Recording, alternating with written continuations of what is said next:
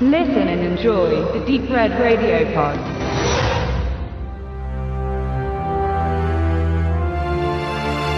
...2013 wollte Guillermo del Toro den Kaiju- und Giant-Robot-Film-Fans eine große Freude bereiten und inszenierte Pacific Rim.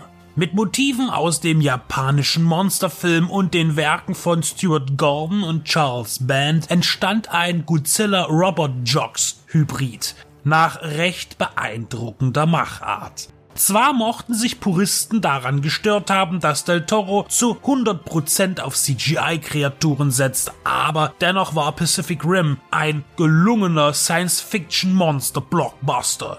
Und die Modelltrickkunst genannter Bilder ist ja auch leider heute kein Thema mehr, schon gar nicht im High-Budget-Business. Aus dem Meer steigen durch einen Dimensionsriss gewaltige Ungeheuer zur Menschheit auf und beginnen eine Schneise der Zerstörung in unsere Welt zu trampeln. Nachdem erste Gegenangriffe der militärischen Streitkräfte geringe Erfolgsaussichten ergaben, baute man gleichermaßen haushohe Kampfroboter, um gegen die Monster anzutreten. Mit Erfolg. Vorerst. Gesteuert von Piloten, die in einem Cockpit des Maschinenübermenschen sitzen. Es sind immer zwei, denn einer allein kann den Koloss nicht steuern, da die neurale Verbindung zwischen humanen Gehirn und dem Roboter eines Menschen zu schwach ist. Interner Techniknonsens, der aber nötig ist. Nach einem großen Bromborium und Großstädten in Schutt und Asche gehen die sogenannten Jäger, also die Menschen, als Sieger hervor. Die Gefahr ist gebannt, die Kaijus erledigt. Kaiju ist noch einmal für alle, denen der Terminus nicht geläufig ist, das japanische Wort für Monster und fand Verwendung als Bezeichnung eines gesamten Genres, das sich um die Godzilla und Gamera Filme seit 1954 aufbaute. Man schloss im Finale von Pacific Rim den Breach, jenen Dimensionsriss, der den Gegner zu uns beförderte. Die Idee, dass riesige Menschenroboter die Waffen der Zukunft sein würden, ist keinesfalls eine Erfindung des populären Actionfilms. In den 30er Jahren äußerte sich der französische Militäringenieur Félix Gaston Gauthier zu diesem Thema. Auch Stuart Gordons und Charles Bands moderner Klassiker Robot Jocks war nicht der erste seiner Art. Bereits in der Showa-Staffel von Godzilla oder in einschlägigen Fernsehformaten von Ishiro Honda oder dem herrlichen Trash Roboter der Sterne von 1974 gab es schon Roboter, die den Monstern entgegentraten. Wobei in Robot Jocks nur Maschinen gegen Maschinen kämpften.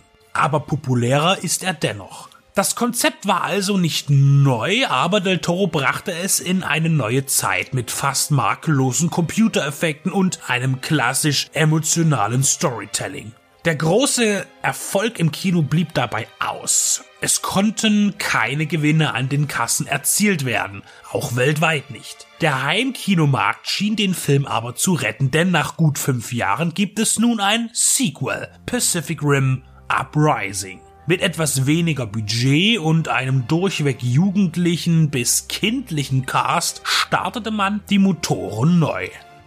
Das produzierende Studio Legendary Entertainment musste sich aber einen neuen Major suchen, denn Warner Bros. schien kein Interesse an einer Fortführung zu haben. Untergekommen ist man bei Universal Pictures.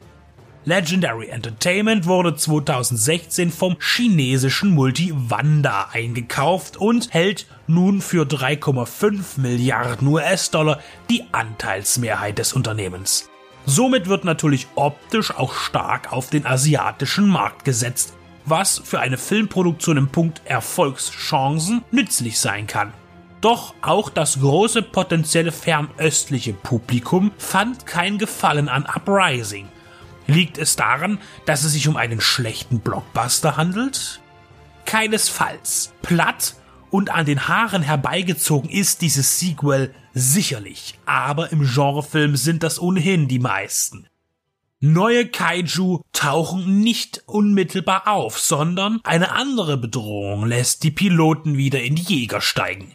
Hybriden aus Robotern und Kaiju-Überresten wurden zusammengezüchtet und haben den Plan, den Breach wieder zu öffnen. Über diesem Plan steht ein Bekannter aus Teil 1, der nun für eine Firma namens Shao Industries arbeitet, ein zwielichtiger Konzern, der stark an Wayland Yutani angelehnt scheint. Der Gefahr entgegen treten John Boyega und Scott Eastwood als ungleiches Paar, gemeinsam mit ihren Rekruten, die allesamt noch nicht mal einen Führerschein haben dürften.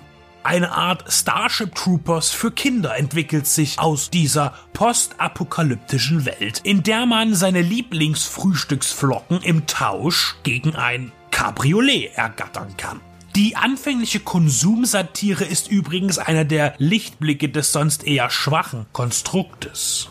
Aber auch wenn die Schwachstellen reichlich zu finden sind und mancher Dialog reine unfreiwillige Albernheit ist, so kann Pacific Rim Uprising in einem wichtigen Bereich punkten. Er unterhält auf sehr triviale Weise die niedrigsten Bedürfnisse des Effektkino-Liebhabers, der neuerdings durch Marvel und DC immer öfter enttäuscht wird. Das CGI ist nicht immer makellos in Uprising, aber in der Maße überzeugt die Konservenarbeit. Die programmierten Welten haben genug Relief und außerdem sind sie sehr hell und bunt. Eine poppige Auswertung, die gut zum Cast passt und viele Ungereimtheiten überdeckt. Hier gibt es nicht viel zu denken oder zu analysieren. Und auch wenn der zweite Pacific Rim eher ein Kinderfilm ist als ein weiterer Weckruf an die noch bestehende Godzilla-Jocks-Gemeinde vergangener Zeiten, so kann man ihn nicht vorwerfen, langweilig oder lieblos zu sein. Man kann nicht überschwänglich von Pacific Rim Uprising berichten, aber in genreinterner Zufriedenheit.